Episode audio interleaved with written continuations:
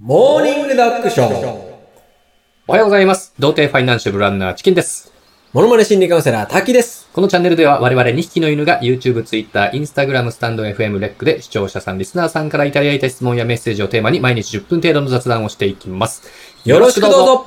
今日もいただいたメッセージご紹介させていただきます。おはがきありがとうございます。今日は、あレックでいただいたメッセージですね。おい、耳の穴カップしてよく聞きな。誰ですか今日ね、これ、エディ・マーフィーです。いや、それもう山寺さんじゃないですか。だって山寺こいつさん俺は今、本当に頭きてんだ。おかげでミュージカルのチケット代200ドルが無駄になっちまったじゃねえか。メッセージ読みますね。お願いします。ありがとうございます。えー40代女性です。私のビジネスパートナー、過去40代男性が心ない発言やストレスを爆発させて、いなくなっては寂しくなりすぐに戻ってくるというのを繰り返しています。うん。自己権威自欲が強く魅力的な人ではあるのですが、うん短絡的、思い込み的行動から問題を起こし、パートナー解消中です。ほもう5回目くらいなので、おパうートナーには戻らないつもりではありますが、はい同じチームでうまくやっていきたいと思っています。う。うん何か。本人または周りで心がけることはありますかうん。本人もはじ、初めて自覚し、そんな悪気はないのに、周りを傷つけてしまう自分を変えたいと思ってくれています。うん。どのような声掛けが有効ですかとなるほどい。う質問なんですけど。 40代。の女性のご質問。そで、ビジネスパートナーの40代の男性の、うんはいあーちょっとこう短絡的な、う。うーえーお怒りとかん。があるのかね。があって、はい。パートナーはもう5回ぐらい解消してると。すごいですね。だけどチームは同じってことだね。うんうんうん。ううん、パートナーではないけど、同じチームにいるから、そういうそこことかではうまくやりたいってことなのかなーん。なるほどね。はいはいはい。これじゃあちょっとね、うん。お答えさせてもらいますね。はい。これはね、うん。もし本人が気になることが多いということが稀にあれば、自分が気づかされるということもなきにしもあらずだと思うんですよ。えっと、すいません。もう一回いいですかもし本人が気になることが多いということが稀にあるのであれば、自分が気づかされることもなきにしもあらずだと思うんですよ。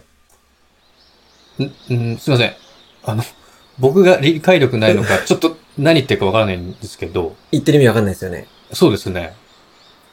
今、はい。チキンさんとかね、うん聞いてくれてる皆さん、うん。見てくださってる皆さんに対して、はい。僕に対してね、皆さん僕に対して、はい。こいつ何言ってんだろうって思いましたよね。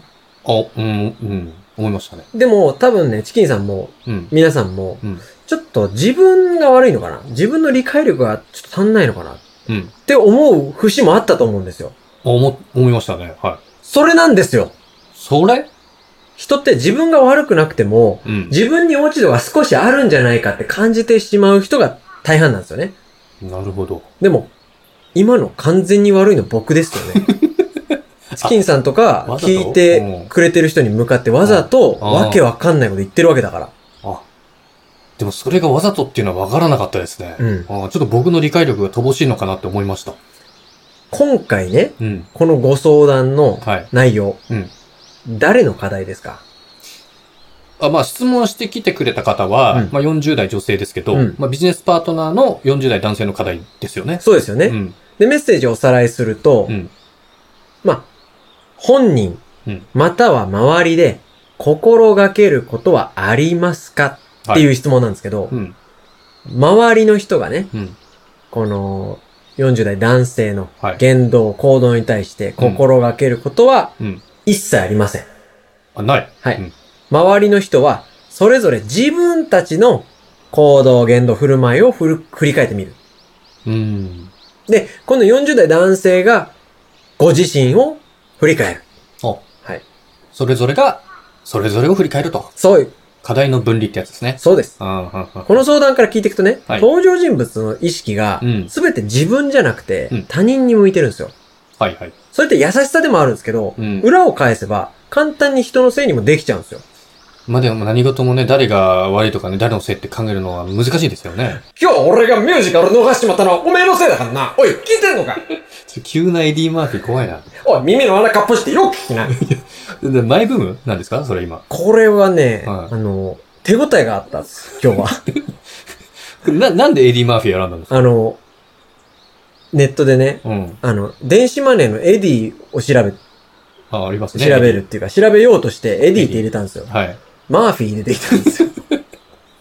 で、急に転がり込んできた感じ。そうなんですよ。棚ぼたですよね。もう、そうです。棚からエディ・マーフィーです ね。じゃあ質問に戻りましょう。はい。実際どうなんでしょうかと。うん。相談にあった通り、40代で自分を変えるっていうのは、まあ、やっぱり難しいことなんですかそうですね。もうそれだけ40年分の歴史があるんで、うんもう人生一枚のキャンパスに例えるなら、はい。あのー人生で歩んできた道のりって常にこう、何かしらの色を塗ってるわけですから、うんうん、うん。色ってもうどんどん重ねてると、うん黒に近づいてくるんですよ。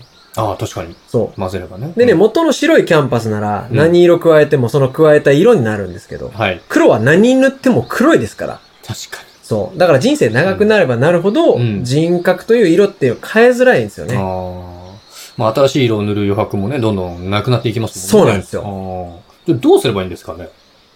それはね、そのキャンパスを、うん破るしかないですせっかく描いてきたものを破り捨てると。そうなんですよ。はあ。当然積み重ねてきたものもあるし、うん。